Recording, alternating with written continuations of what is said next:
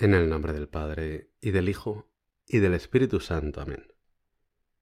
Moisés dijo al pueblo, Semá Israel, Adonai Eloheinu, Adonai Ejad. Bueno, te lo digo en, en, castellano por si no andas muy bien de hebreo, aunque me imagino que ya sabes a qué se refiere, o quizá no. Semá Israel. Escucha Israel. El Señor es nuestro Dios el Señor es uno solo. Amarás pues al Señor tu Dios con todo tu corazón, con toda tu alma y con todas tus fuerzas. Estas palabras que yo te mando hoy estarán en tu corazón, se las repetirás a tus hijos y hablarás de ellas, estando en casa y yendo de camino, acostado y levantado. Las atarás a tu muñeca como un signo, serán en tu frente una señal, las escribirás en las jambas de tu casa y en tus portales.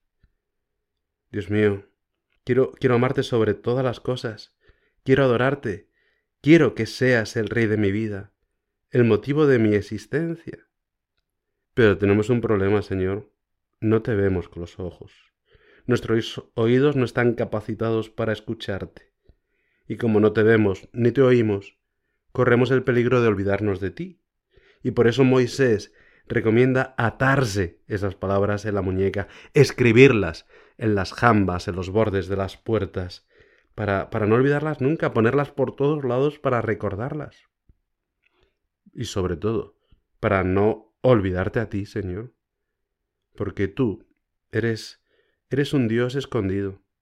Te escondes, creo yo, porque no quieres imponerte, porque quieres hijos, no esclavos, porque quieres que te busquemos, te escondes, pero, pero te dejas encontrar fácilmente por todo aquel que te busca con corazón sincero.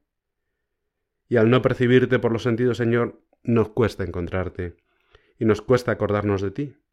Pero como escribió San José María, vamos a no engañarnos.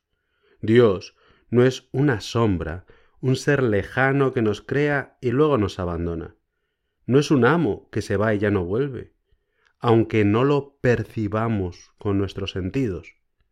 Su existencia es mucho más verdadera que la de todas las realidades que tocamos y vemos.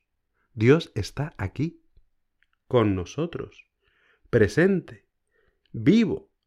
Nos ve, nos oye, nos dirige y contempla nuestras menores acciones, nuestras intenciones más escondidas.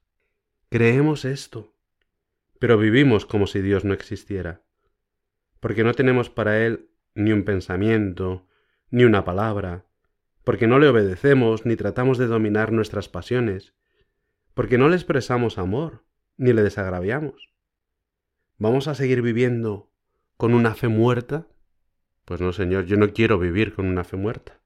Resucítame, aumentame la fe y ayúdame a, a descubrirte en, en mi alrededor, en lo más cotidiano, en, en lo ordinario, en lo de cada día.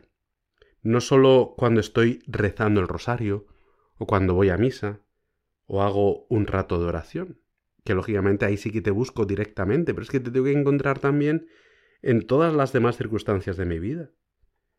Señor, que aprenda a vivir lo que se llama presencia de Dios, es decir, darme cuenta de que Dios está presente, de que Dios está a mi lado, que está dentro de mí, que estás en mi corazón. La presencia de Dios es esa profunda conciencia de que tú, Dios mío, creador del universo, estás presente en todas las cosas. Como dice el Salmo, Señor, ¿a dónde alejarme de tu espíritu? ¿A dónde huir de tu presencia? Si subo al cielo, allí estás tú. Si bajo hasta el Seol, allí te encuentras. Si monto en las alas de la aurora y habito en los confines del mar, también allí me guiará tu mano me sujetará tu diestra. Y no se trata de, estar rezando mientras hacemos las demás cosas. O sea, no tendría mucho sentido estar rezando el rosario mientras estudias un tema de historia o haces un problema de matemáticas o durante un partido de pádel, ¿no? Mientras estás jugando al pádel, pues vas rezando también el rosario. Hay actividades que requieren toda nuestra atención. Pero si antes de sumergirnos en esas actividades nos ponemos en presencia de Dios y te las ofrecemos, Señor, estaremos convirtiendo todo en oración. Y a veces nos ayudará buscarnos trucos para acordarnos más de ti, Señor. Ya me perdonarás, ojalá me saliera solo, pero como no te veo, como no te oigo, pues necesito esos trucos, esos despertadores de la presencia de Dios, como lo llaman algunos. No sé.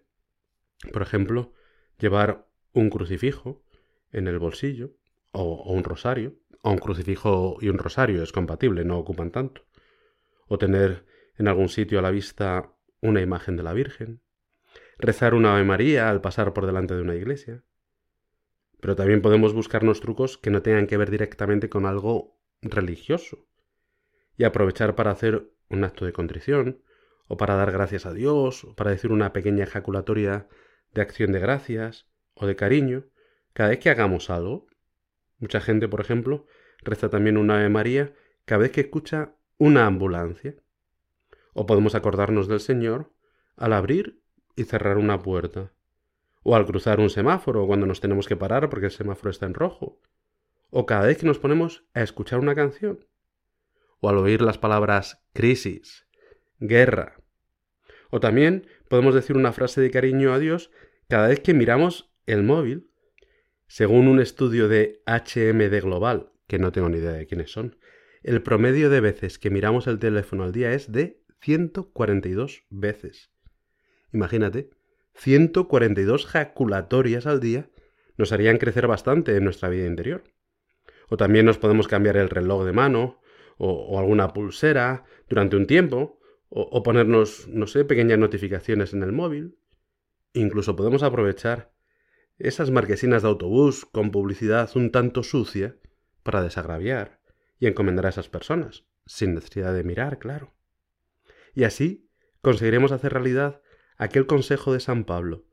Todo cuanto hagáis de palabra o de obra, hacedlo todo en nombre del Señor Jesús, dando gracias a Dios Padre por medio de Él. En fin, Señor, que queremos luchar para estar contigo 24/7, 24 horas los siete días de la semana. Y así, al final, nos daremos cuenta, Jesús, de que aunque nosotros nos olvidemos de ti, tú sí que estás con nosotros 24/7.